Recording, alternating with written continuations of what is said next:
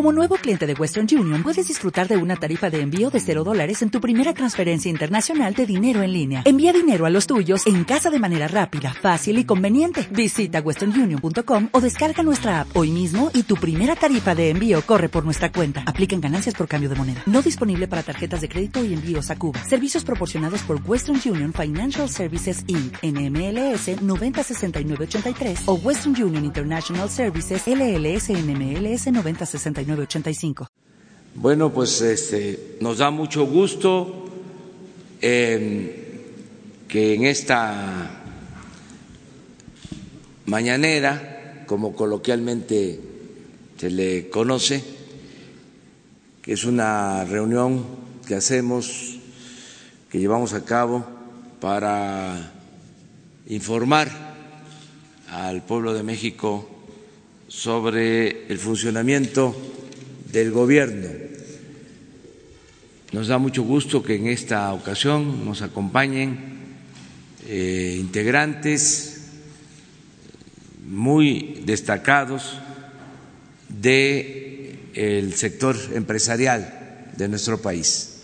Son bienvenidos eh, empresarios, hombres y mujeres que nos acompañan, porque el día de hoy vamos a dar a conocer un plan para la creación de infraestructura en el país, básicamente con inversión privada. Esto es de suma importancia porque se requiere la participación del sector privado en el crecimiento económico del país. En todos los países del mundo es eh, mayoritaria la inversión privada, en casi todos, inclusive en China es cada vez mayor la inversión privada. En nuestro país, desde luego, que la inversión privada representa casi el 80% de la inversión general, de la inversión global. La inversión pública es importante, pero funciona básicamente como inversión semilla para detonar el crecimiento con la participación del sector privado.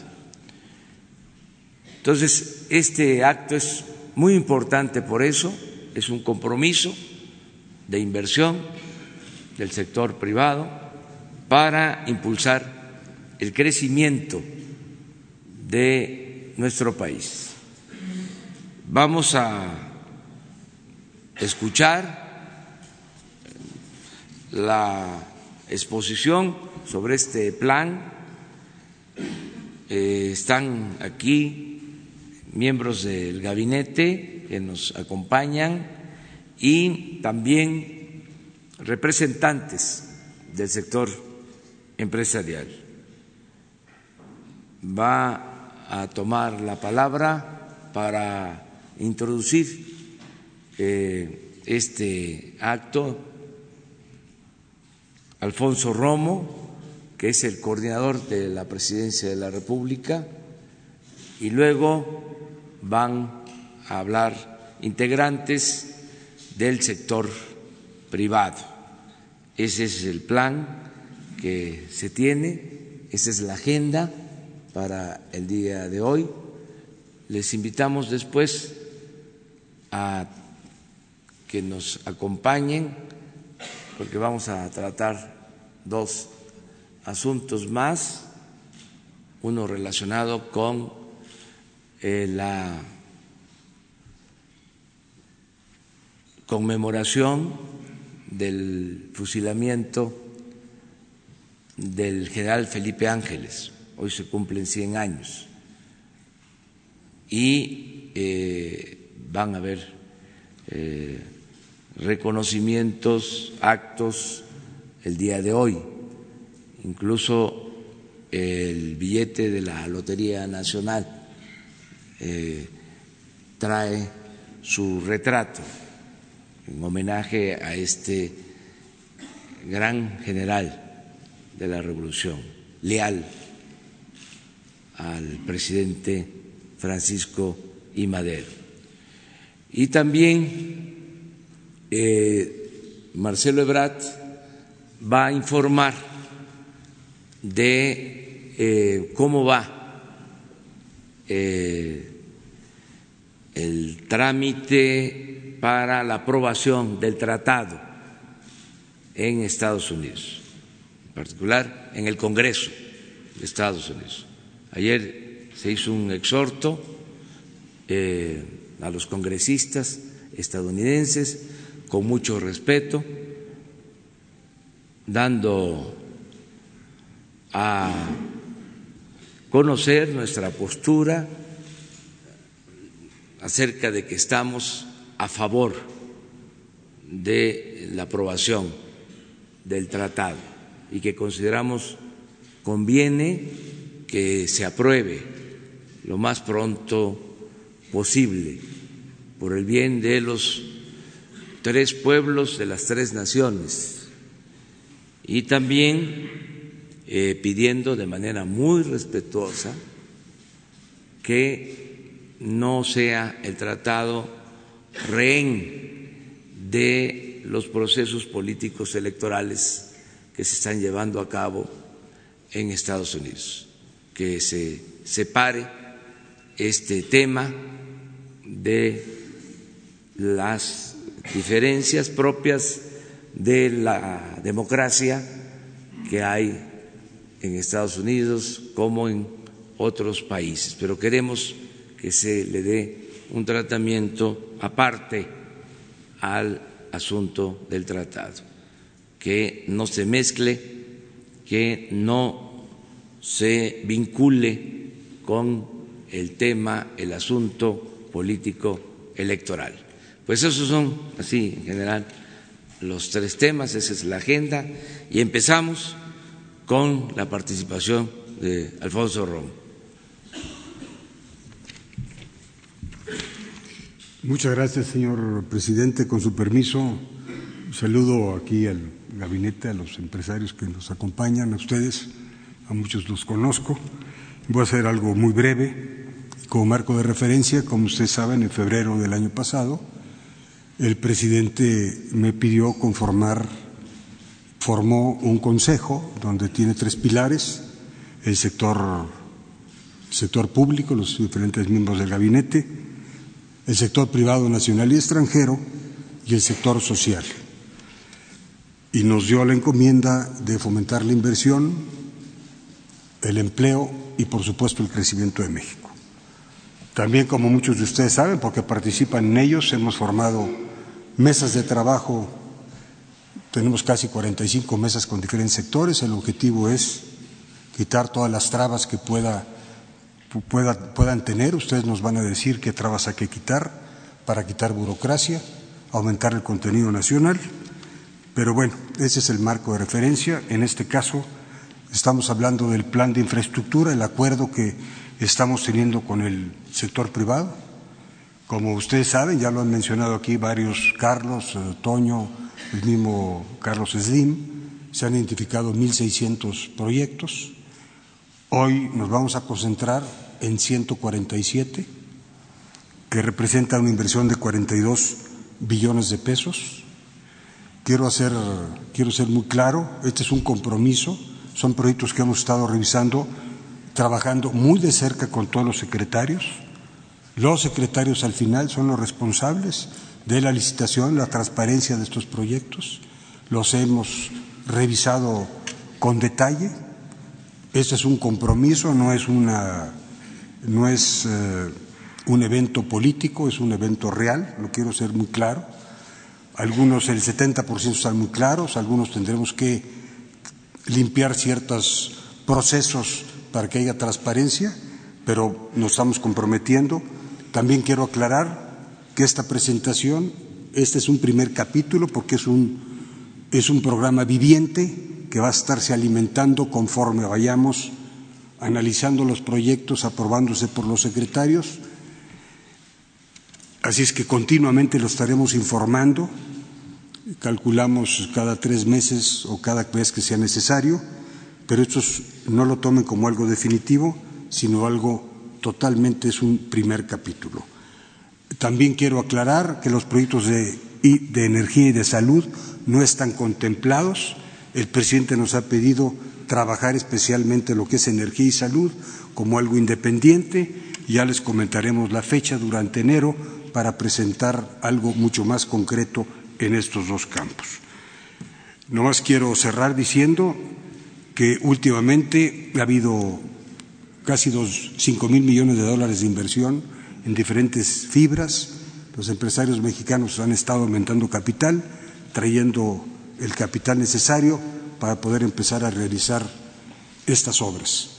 Por otro lado, hay 14 trillones de dólares con tasas negativas en el mundo, que hay una gran oportunidad para captar ese dinero y todo lo que se está haciendo es para crear ese marco de confianza tan importante para que ese dinero que no tiene ahorita destino se venga a este país. En pocas palabras, este proyecto de infraestructura va a generar muchos empleos, va a aumentar la competitividad del país y sobre todo va a mejorar el bienestar de tantos mexicanos que no se benefician de lo que hoy estamos empezando y empezamos a anunciar. Con esto termino y le pido por favor a Carlos Salazar que entre un poco más en detalle. Posteriormente va a hablar Luis Niño de Rivera de la banca, porque el señor nos tiene que dar la gasolina para que esto funcione, porque si no el carro no arranca, y posteriormente cerrará Antonio del Valle. Les agradezco mucho su atención. Muchas gracias, señor presidente.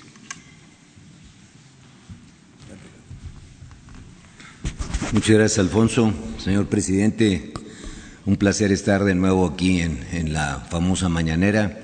Secretarios, amigos empresarios, miembros de la prensa, es veras un, un honor, un privilegio poder anunciar a, a nuestro país un programa en donde hemos conjuntado una serie de esfuerzos para crear un mecanismo que permita que se acelere la intervención de la iniciativa privada en proyectos de infraestructura. Hoy les presentamos, como bien dijo Alfonso, un primer paquete de una cantidad muy importante de proyectos que hemos identificado, que ya habíamos este, avisado, y en ese primer programa eh, se les va, a presentar a ustedes una, una cifra importantísima de 859 mil millones de pesos a ser implementada en los próximos años. Eh, ahorita verán ustedes cuál es el desglose de lo mismo. Adelante. Tenemos una mecánica para trabajar esto. La mecánica va a reunirse cada vez que sea necesario. Los secretarios van a presentar dentro de esa mecánica sus diferentes eh, eh, proyectos. Vamos a estar nosotros tomándolos. Tenemos el mandato por el lado del señor presidente de no tomar deuda, de tratar de cuidar las finanzas públicas, de estar alineados con los objetivos del secretario de Hacienda y cada uno de estos proyectos en la medida en que tenga ingeniería adecuada, que tenga un análisis eh, técnico y un costo-beneficio ya hecho, en la medida en que tenga todas las particularidades relacionadas con su sostenibilidad eh, ambiental y eh, el, impacto que tienen los diferentes poblados sobre el que el proyecto se implementará, tendremos la oportunidad de llevarlo a esta mecánica, a esta mesa, para que sea aprobado y una vez que sea aprobado buscar la licitación del mismo y las formas de financiamiento. Buscaremos que la mayor parte del financiamiento sea privado, de eso nos platicará Luis en un momento, pero creo que la buena noticia es que tenemos ya una mecánica. Pueden ver ustedes en una de las tablas, sigue por favor, sigue. Son los compromisos que estamos tomando como sector privado, es definitivamente tener transparencia en cada una de estas decisiones, estar informando constantemente cuál es el avance de cada uno de estos proyectos y definitivamente pedir la ayuda de los secretarios y de esta misma mecánica que, va a dirigir Alfonso Romo para que podamos eh, desatorar cualquier situación o cualquier obstáculo que esté teniendo la implementación y la ejecución de los diferentes proyectos. Adelante. Con esto hemos identificado una mecánica que está descrita en esta gráfica eh, es lo que ya expliqué. Empezamos con la identificación del proyecto y cuál es la ingeniería básica que se tiene que hacer, hasta terminar con la licitación del mismo, siempre obedeciendo el mandato que tenemos y siempre tratando de que el enfoque sea a que cualquier obstáculo que tenga un proyecto, tratar de que toda la estructura eh, del gobierno y de la autoridad puedan ayudar a que esto se, maneje, insisto, de una forma transparente y en beneficio de las comunidades donde cada uno de los proyectos se desarrollará. Adelante. La, mecánica está definida aquí. El presidente de esta mecánica obviamente es el presidente de la República. Participa como coordinador el jefe de la oficina de la presidencia Estamos eh, como acompañantes del sector privado tratando de ser los receptores de todas estas ideas y de llevarlas a las diferentes secretarías, los organismos que, integran el Consejo Coordinador Empresarial y, por último, todos los señores secretarios que son los que verdaderamente tienen la responsabilidad y la disciplina interna para ir eh, llevando la mecánica de cada uno de estos proyectos. Adelante. Ahora sí, son 147 proyectos, eh, de ellos en el 2020 estimamos que puedan empezarse a ejecutar y se, y, se terminen algunos de ellos, 72 eh, de los proyectos que tenemos identificados, 41 proyectos serán en, eh, en los años entre el 2021 y 2022 y en el 23 y 24 tenemos solo 34 proyectos. Quiero ser muy claro, sobre todo para la prensa, que esto es el primer paquete. Estaremos constantemente estudiando proyectos. Ya se explicó que los proyectos de energía y los proyectos de salud ya estamos indicados también por el señor presidente de prepararnos para presentarlos durante el mes de enero. Ahí vendrá otro paquete exclusivamente hablando de los proyectos de energía y los proyectos de salud, que también esperemos que, podamos presentarlos y con la misma manera, eh, de una forma transparente y dedicada a cada uno de ellos. Estos 147 proyectos, la siguiente por favor, representan la cifra que ya comentó Alfonso, 859 mil millones de pesos. Eh, es una cifra importante, más de 42 mil millones de dólares, de los cuales 431 mil millones se podrían implementar en el año 2020. Nuestro trabajo va a ser acelerarlos, cada uno de ellos, y tratar de que tengan el foco debido para que podamos realmente eh, ejecutarlos e implementarlos. Es una cifra muy importante, eh, casi eh, iguala la cifra que viene en el presupuesto de la Federación para infraestructura. Todo este dinero, insisto, es dinero privado. En el, en el 21-22 hemos identificado 255 mil y 171 mil millones de pesos para eh, los últimos dos años del sexenio del señor presidente. Adelante. Los proyectos están en todo el país, a lo largo y a lo ancho. Denle, por favor. Hemos dividido las regiones en los estados tal como los ven ustedes, el norte, el centro y el sur, y le ponemos foco. Siguiente al sur, en donde el sur llevará 42 proyectos de este total que les estamos poniendo, insisto, de este primer paquete del programa donde puede participar el sector privado y con un eh, monto de 137 mil millones de pesos. Adelante. Los proyectos son divididos así por, eh, por regiones. 45 proyectos están en el centro, 49 están en el norte, 42 están en el sur, tienen un número más o menos equilibrado. No lo buscamos hacer, sino es las, alternativas y las oportunidades de infraestructura que tenemos en las diferentes regiones. Y hay 11 proyectos que cruzan en todo el país. El mejor ejemplo son las telecomunicaciones, que no están definidas exclusivamente en una región del país. Adelante. Adelante. Este acuerdo implica un llamado también a los señores empresarios que están aquí presentes a que nos unamos eh, con la autoridad y tratemos de facilitar, de promover, de prestar las mejores ideas, de que emprendamos realmente eh, la posibilidad que se nos está brindando de construir infraestructura para el país y que de alguna manera tenga las consecuencias favorables que visualizamos.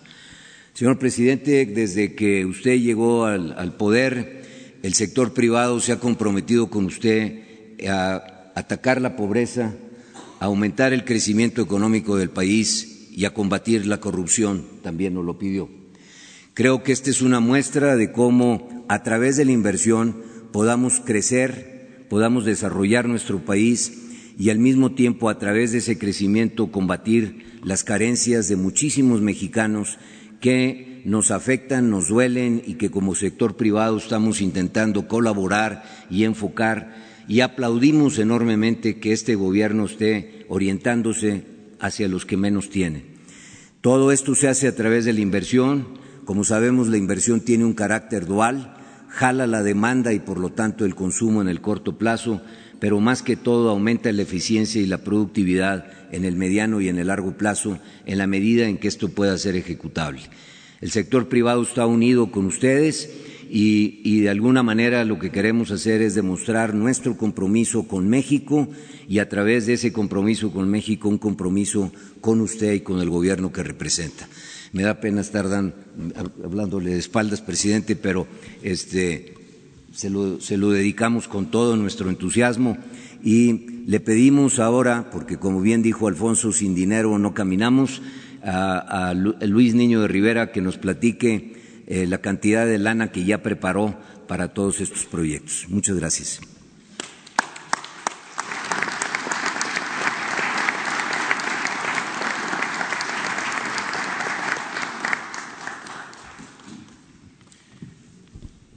Muy buenos días, señoras y señores. Con su permiso, señor presidente.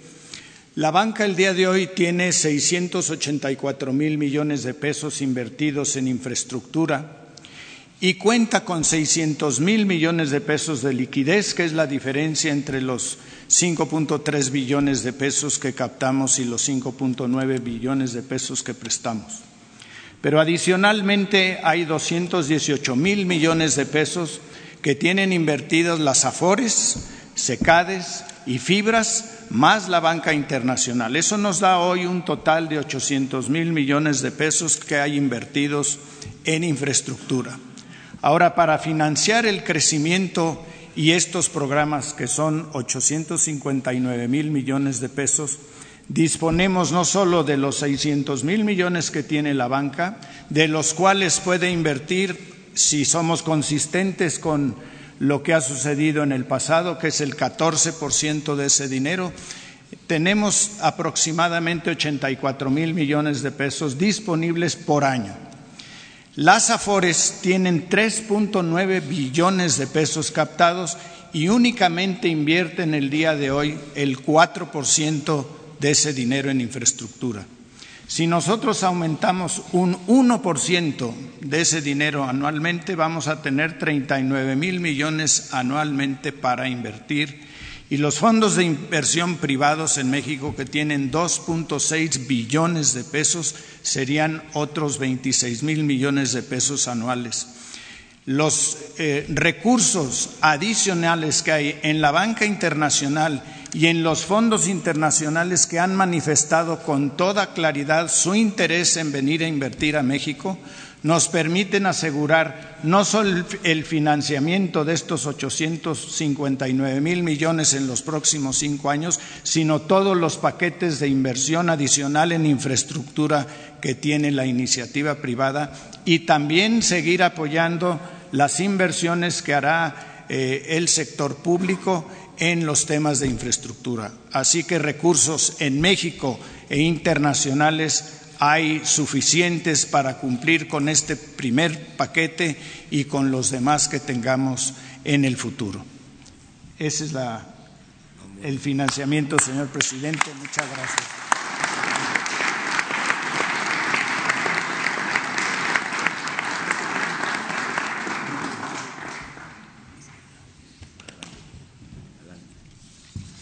Señor presidente, buenos días. Con su permiso, muchas gracias por esa apertura mostrada eh, para la creación de este Acuerdo Nacional de Inversiones en Infraestructura. Muy buenos días a todos. Buenos días. Eh, gracias también a todos los funcionarios que han estado involucrados en este proceso. Y el acuerdo que hoy anunciamos es sin duda un paso importantísimo. El resultado es del esfuerzo que durante varios meses han venido desarrollando un grupo de personas, tanto del sector público como del privado. Quisiera aprovechar este espacio para agradecer a la Asociación Nacional de la Industria Química, a la NIC, a la Cámara Mexicana de la Industria de la Construcción, al Consejo Coordinador Empresarial, por supuesto, y a todos los organismos que lo integramos. En especial, hay que mencionar todo el apoyo que hemos tenido de Grupo Carso y de FOA, también de Grupo Alfa y de CEMEX para lograr esto, así como a todos aquellos que de alguna manera han apoyado la integración de este primer paquete de proyectos. La inversión privada es fundamental para detonar el crecimiento y el desarrollo económico de México. Para ello es indispensable el apoyo y compromiso del Gobierno federal y de los gobiernos estatales y municipales. Como han podido observar, uno de los temas más importantes que hoy se anuncia y la base de todo esto es la, puesta en marcha de este mecanismo que va a facilitar y agilizar la instrumentación de proyectos de inversión privada. Este mecanismo permite dar seguimiento puntual a los proyectos, agilizar los trámites en estricto apego a la ley y resolver los principales obstáculos que se puedan identificar. Esta primera entrega debe sentar las bases para que en los próximos meses se detonen muchos proyectos más en logística, comunicaciones, telecomunicaciones, salud, turismo, agua y saneamiento, pero sobre todo en el sector energético, que es lo que más necesita México para, para contar con industrias eficientes y competitivas.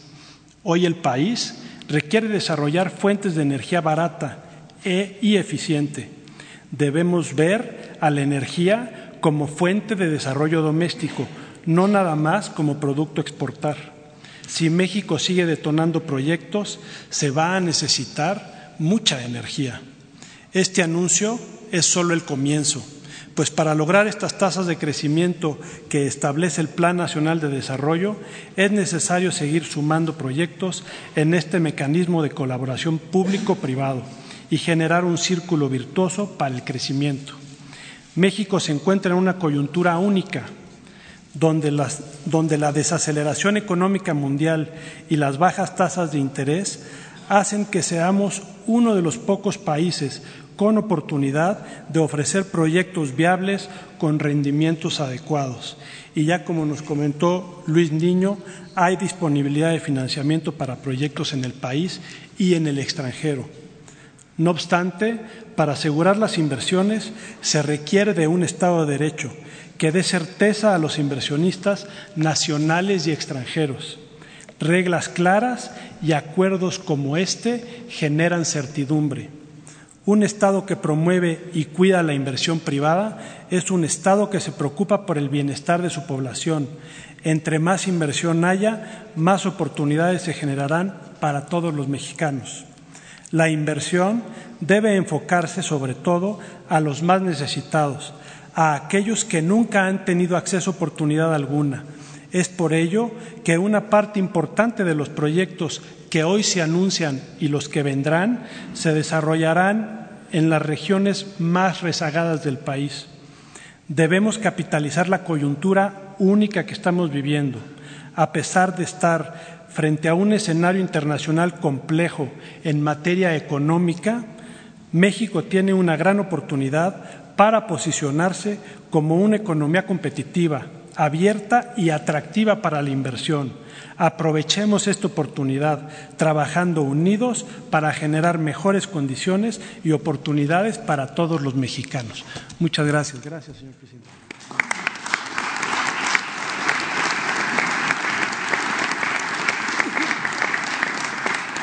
Señor presidente, con esto y ante todos los empresarios, aquí hay mucho inversionista, pues es un compromiso real entre el gobierno y la entidad privada para apuntar al crecimiento de México.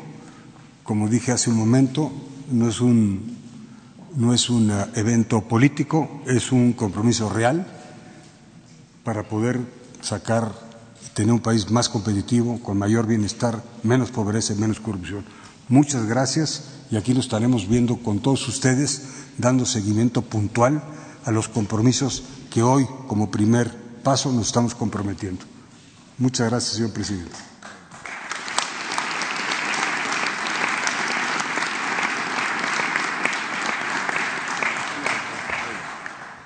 Bueno, vamos a, continuar con esta rueda de prensa.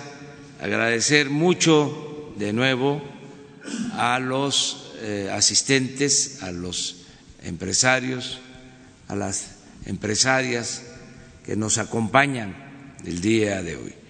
Esta es una muestra de que hay voluntad, hay una clara, franca manifestación de apoyo para que juntos logremos sacar adelante a nuestro querido México.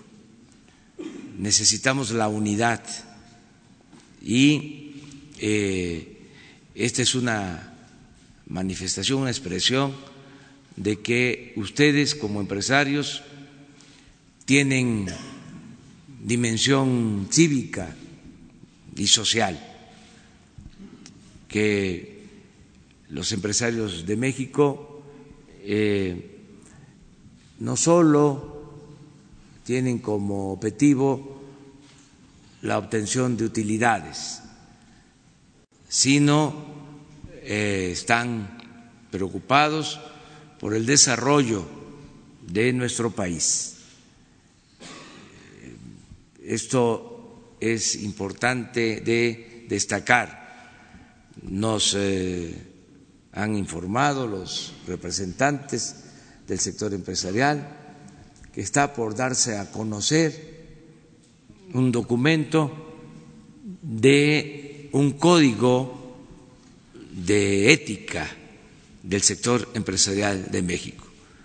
Esto lo están haciendo ya en el mundo, se acaba de presentar en una de las grandes corporaciones de Estados Unidos, de cómo ya el objetivo no solo es la utilidad, sino se incluye también como objetivo de la actividad empresarial el que se le dé un trato digno, justo a los trabajadores, que se cuide el medio ambiente y que se contribuya al desarrollo de las naciones.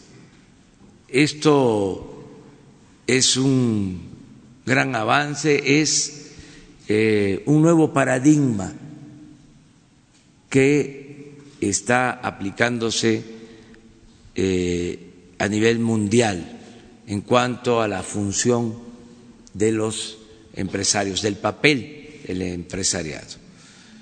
En el caso de México no es nuevo, hay empresarios eh, que han dejado ese legado en Nuevo León, empresarios destacados que han dejado estos eh, principios como un código de ética, de la buena actuación de el empresario. Y lo mismo en la Ciudad de México y en el país en general. Por eso yo quiero eh, dejar en claro que nosotros no tenemos ninguna diferencia, ningún problema con el sector empresarial. Al contrario, hemos eh, procurado mantener muy buenas relaciones y agradezco mucho el que los representantes de los empresarios de México eh, estén actuando con mucha responsabilidad. El caso de Carlos Salazar, que constantemente tiene comunicación con nosotros, eh, Antonio del Valle, que lo mismo junto con Carlos eh, nos ayuda, interviene cuando hay diferencias, cuando hay controversias, como fue en el caso del gas, nos llevó algún tiempo resolver este diferendo, este asunto, eh, pero no se tuvo que ir a tribunales internacionales. Mediante el diálogo eh, se llegó a un acuerdo con las empresas. Eh, esto, por ejemplo, garantiza que tengamos gas para 20 años hacia adelante, cuando eh, como mínimo este acuerdo se habló con las empresas, se reconocieron los contratos suscritos, porque esa es también una característica, un distintivo del gobierno que represento los compromisos se cumplen, los acuerdos establecidos se cumplen, aunque se hayan firmado en gobiernos anteriores. Nosotros tenemos que honrar esos eh, compromisos. En este caso, eh, con esta controversia, se mantuvieron vigentes los contratos y al mismo tiempo Hubo de parte de los empresarios, de las empresas, eh, un trato distinto, una reducción el cobro de las tarifas y se llegó a un acuerdo en armonía, además de la participación de Carlos Salazar, de Antonio del Valle, eh, nos ayudó mucho el que eh, tomara esta iniciativa de buscar el acuerdo, Carlos Slim, entre otros, y esto eh, nos llevó a este arreglo. Y así, en todo aquello que signifique mantener diferencias, que las hay, eh, porque son em, propósitos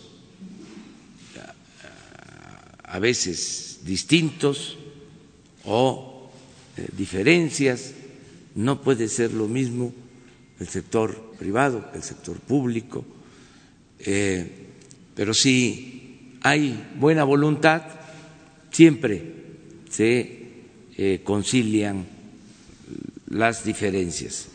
El papel de nosotros como representantes del Estado, como representantes de todos los mexicanos, es buscar siempre el bienestar de todos, buscar eh, siempre el que eh, todos los mexicanos eh, se sientan bien nadie marginado, nadie vilipendiado, ofendido, sino que todos estén representados en el gobierno. El gobierno es de todos los mexicanos, un gobierno de todas las clases sociales, de todos los sectores económicos, de todas las religiones, de creyentes y de no creyentes. Representamos a todos. De modo que nos da mucho gusto eh, el que se haya avanzado en este acuerdo para trabajar hacia adelante. De manera así muy general, aprovecho para comentarles que em, estamos destinando bastantes recursos eh, a fortalecer la economía que nosotros llamamos popular, la economía familiar, como nunca se están utilizando recursos públicos para apoyar a la gente más pobre, más necesitada del país. Este año la inversión en programas de bienestar va a llegar a los 300 mil millones de pesos. Solo el programa Jóvenes construyendo el futuro, en el cual participan eh, empresarios que tienen eh, a jóvenes aprendices que nos están ayudando para formarlos, capacitarlos. Solo ese programa eh, le está dando trabajo de aprendiz a 900 mil jóvenes en las empresas, en los talleres, en el comercio, 900 mil jóvenes están el día de hoy eh, trabajando como aprendices. Eh, también solo en becas se están otorgando eh, apoyos para 11 millones de estudiantes, como nunca se había hecho en la historia del país. 11 millones de becas en los distintos niveles de escolaridad, 60 mil millones de pesos. El programa de pensión a adultos mayores significa una inversión que no gasto de 125 mil millones de pesos. Pero es muy satisfactorio poder decir que todos los adultos mayores del país, de 68 años en adelante, en el caso de comunidades indígenas a partir de los 65 años, todos, 8 millones, están recibiendo una pensión. Es un derecho universal. Lo mismo es muy satisfactorio, es muy humano poder informar que todas las niñas y niños pobres de México con discapacidad están recibiendo una pensión igual que la de los adultos mayores. Eh, alrededor de 900 mil eh, discapacitados, pobres, niñas y niños. Y así muchas otras eh, acciones de bienestar. Estamos sembrando ya 500 mil hectáreas de árboles maderables, frutales, con 200 mil empleos permanentes. Ya tenemos el presupuesto garantizado para el año próximo, 26 mil millones de pesos, para aumentar a un millón de hectáreas de siembra de árboles maderables y frutales con 400 mil empleos permanentes, no empleos temporales, sino pagando jornales a campesinos para que cultiven sus parcelas, sean ejidatarios, comuneros o pequeños propietarios. Todo esto eh, significa que están llegando fondos a las comunidades, a los pueblos, y se complementa con algo que ha ayudado mucho. Están creciendo las remesas. Este año, afortunadamente, va a ser el año en que se van a recibir más remesas. Ya nuestros paisanos, que yo llamo héroes vivientes, este año van a enviar alrededor de 35 mil millones de dólares a sus familiares en México. Esta es una cantidad muy importante. Entonces, todo eso va a familias eh, pobres, va a los pueblos, esto reactiva la economía abajo, mejora la actividad comercial abajo y también en el nivel de clases medias. Lo vimos con el buen fin, aumentó el consumo, es decir, ahí va la economía avanzando. Con esto vamos a dar un impulso importantísimo. Y además de eh, este programa de inversión, eh, estamos seguros de que se va a aprobar el tratado, el acuerdo comercial con Estados Unidos, eh, y esto va a ayudar aún más al crecimiento. Les puedo también informar que ha crecido la inversión extranjera en nueve meses como nunca desde que se tiene registro. Ha habido un crecimiento importante en la inversión extranjera, en el comercio exterior y eh, es pues eh, satisfactorio decir que hay confianza en el país, que México está considerado como un país con mucho futuro para la inversión, para la realización de negocios. Todo esto eh, apuntalado, sostenido con eh, la idea que se tiene de que se respeta eh, el Estado de Derecho en nuestro país. Y ese es un compromiso que eh, se está cumpliendo. Estamos demostrando eh, que manejamos las finanzas públicas con disciplina. Dijimos que no iba a aumentar la deuda pública en términos reales, lo estamos cumpliendo. Dijimos que no íbamos a tener eh, déficit eh, en el manejo de las finanzas, se está cumpliendo. Dijimos que no se iban a crear impuestos nuevos o se iban a aumentar los impuestos, estamos cumpliendo.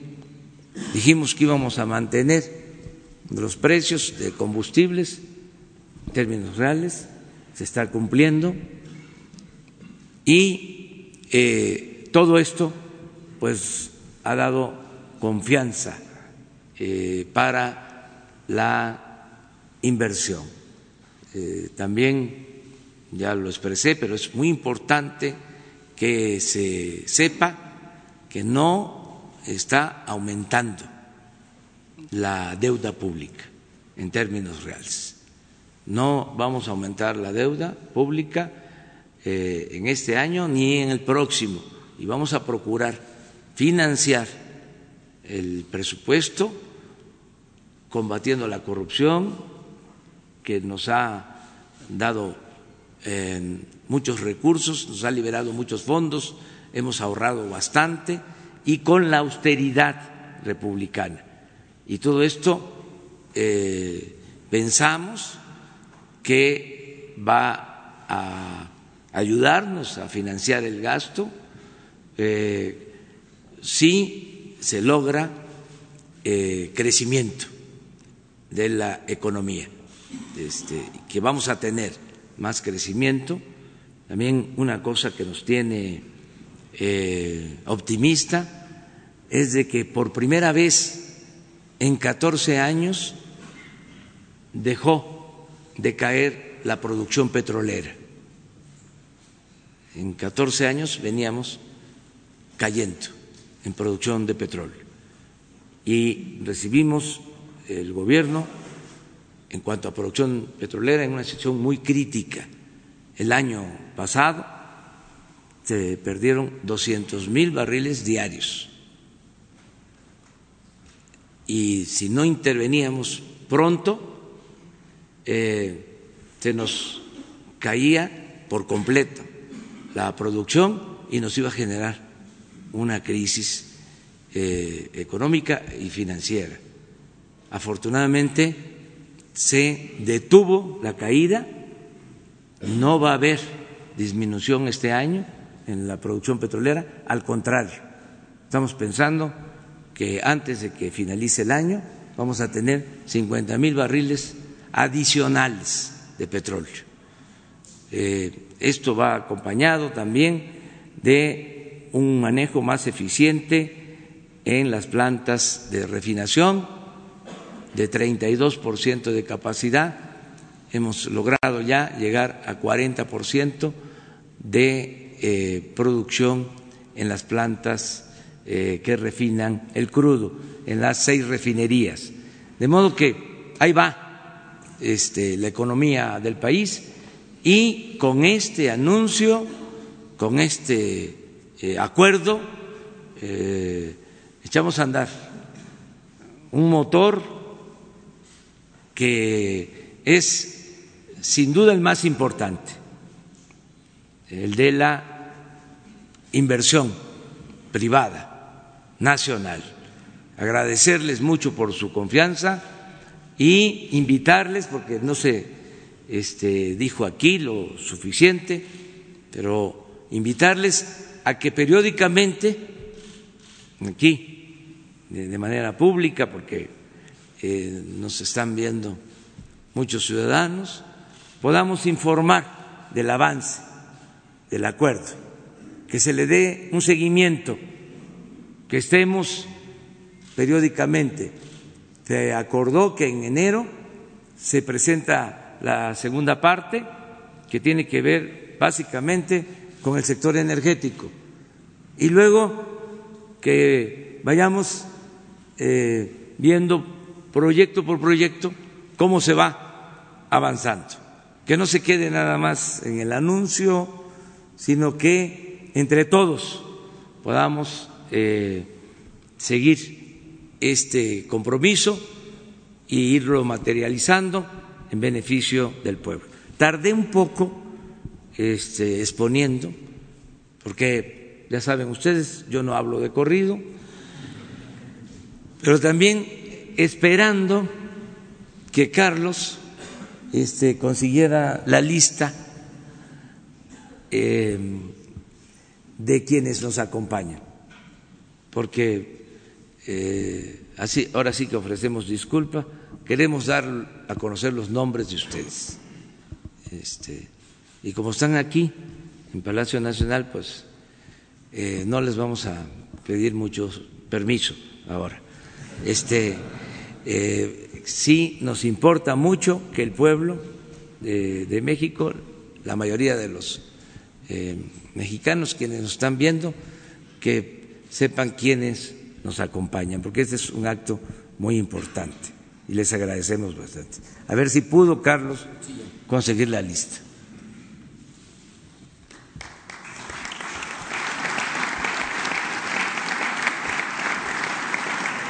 Muchas gracias, señor presidente.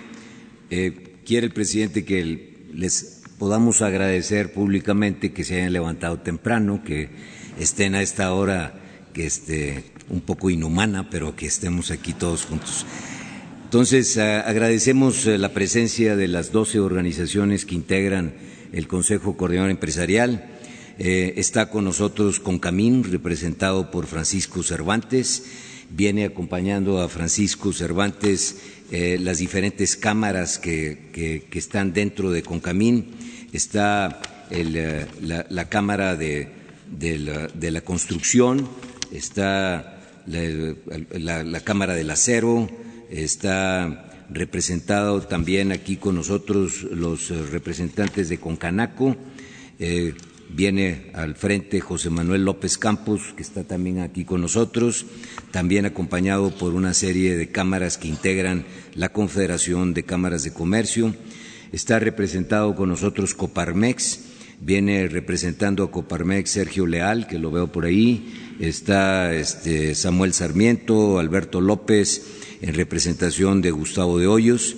Eh, viene también dentro del Consejo Coordinador la AMIS, representado por Manuel Escobedo. Está Rolando Vega, está Mario Vela, está Jesús Martínez, que los pude ver aquí. Eh, está el Consejo Mexicano de Negocios con Antonio del Valle y Emilio Carrillo como representantes principales. Está el Consejo Nacional Agropecuario, representado en esta ocasión por Luis Fernando Aro y por Juan Barrio está la Asociación de Banqueros con Luis Niño de Rivera eh, y está también algunos de sus representantes como Enrique Zorrilla, Manuel Romo, Carlos Rojo. Eh, está la Canaco de la Ciudad de México, Nathan eh, aquí enfrente de nosotros. La Canacintra representada por Enoc Castellanos, viene acompañado por Daniel Calvert y Miguel Ángel Noguera. Está la AMIB con un Pepe Méndez, por ahí lo vi hace rato, también con, acompañado por Javier Alvarado. Está el CONCE, que viene representado hoy por Fernando Ruiz, también lo vi por aquí, Octavio Navarro. Está la ANTAD, representada por Vicente Yáñez. Eh, está las AMAFORES, eh, representadas por Bernardo González, aquí al frente. Está la, América, la American Chamber, representada por Jorge Torres la Canaero con Luis Osorio, eh, ya hablé también de la, de la, industria de la construcción con Jorge, y hay una serie de invitados que no quisiera yo que se me pase ninguno, pero los voy a tratar de, resumir. Está por aquí Fernando Chico Pardo, está Jaime Chico Pardo, está Gonzalo del Pion, está María Fernanda Garza Merodio, Jessica González, de diferentes compañías, todas ellas, Carlos Mora por el grupo Vidanta, también que lo vi por aquí, eh, está Tania Ortiz Mena de Yenova, Carlos Redondo, está Carlos Slim, que está aquí con nosotros representando al grupo Carso, está Rogelio Zambrano de Cemex, está Eduardo Tricio también representando aquí a su compañía, eh, Pablo González, eh, está Almudena Ariza, bueno, hay una serie de que Espero que me disculpen si alguno de ustedes no lo, no lo he nombrado, pero el presidente eh, quería estar Roberto Hernández, que lo estoy viendo aquí en segunda fila también. Bienvenido, Roberto, y bienvenidos todos aquellos que se levantaron a apoyar esta iniciativa que definitivamente busca eh, fomentar el crecimiento económico, eh, combatir la pobreza, desarrollar las diferentes políticas que se ha impuesto el gobierno y yo espero que sí, juntos empresarios y autoridad, podamos construir un mejor México. Para eso estamos todos aquí presentes y si nos tenemos que levantar y no dormir construyendo México, aquí estaremos, señor presidente.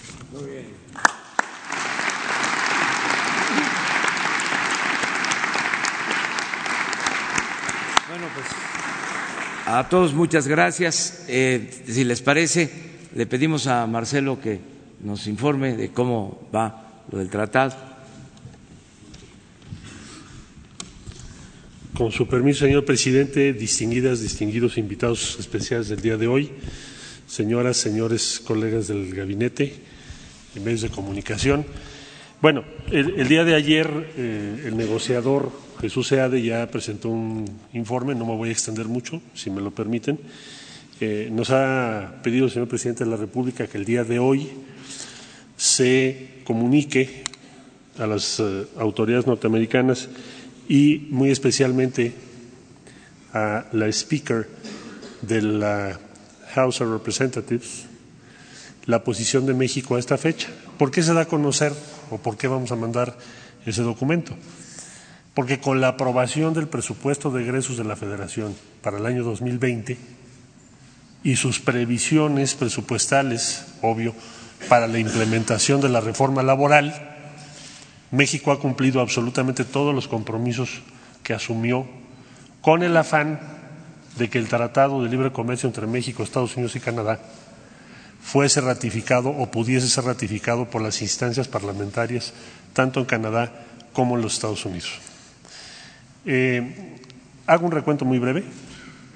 En este año de negociaciones, México ha sido el país que ha tomado la delantera para hacer cambios, para promover reformas, de manera que se den todas las condiciones necesarias para que el tratado sea ratificado y entre en vigor en beneficio de millones y millones de familias.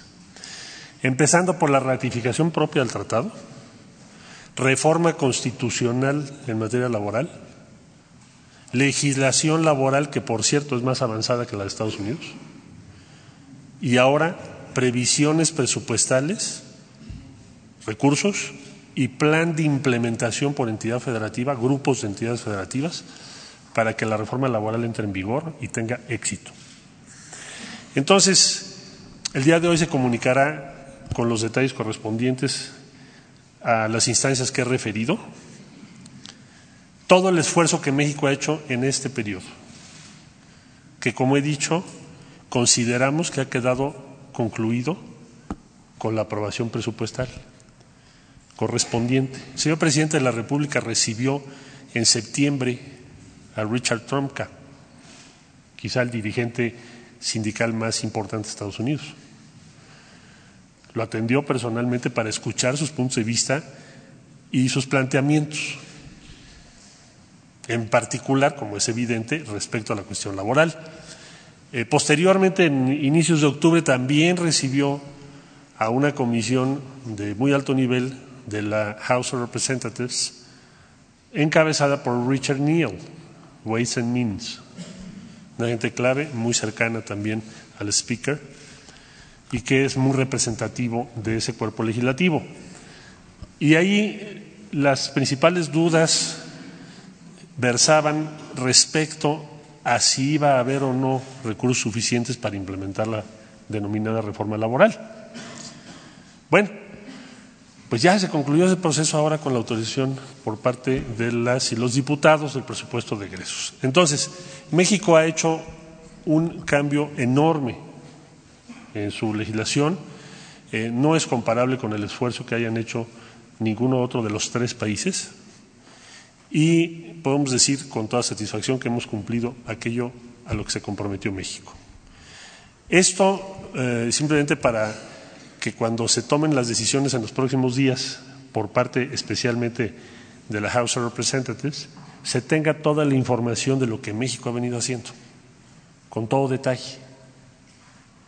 México cumplió, ha cumplido, el tratado está ratificado por nuestro Senado de la República y esperamos, ojalá así sea, que las decisiones que vayan a tomar, porque nosotros somos muy respetuosos de las decisiones que ellos tomen, pero sí es nuestra obligación informar lo que se ha venido haciendo y en dónde estamos. Bueno, que la decisión que vayan a tomar, ojalá no se acerque demasiado a los procesos electorales del año entrante, porque ahí puede ser que se compliquen muchas de las decisiones que deben tomarse. Pero en fin, esa ya es una decisión política propia de la House of Representatives. México, por su parte, ya cumplió. Muchas gracias, con permiso.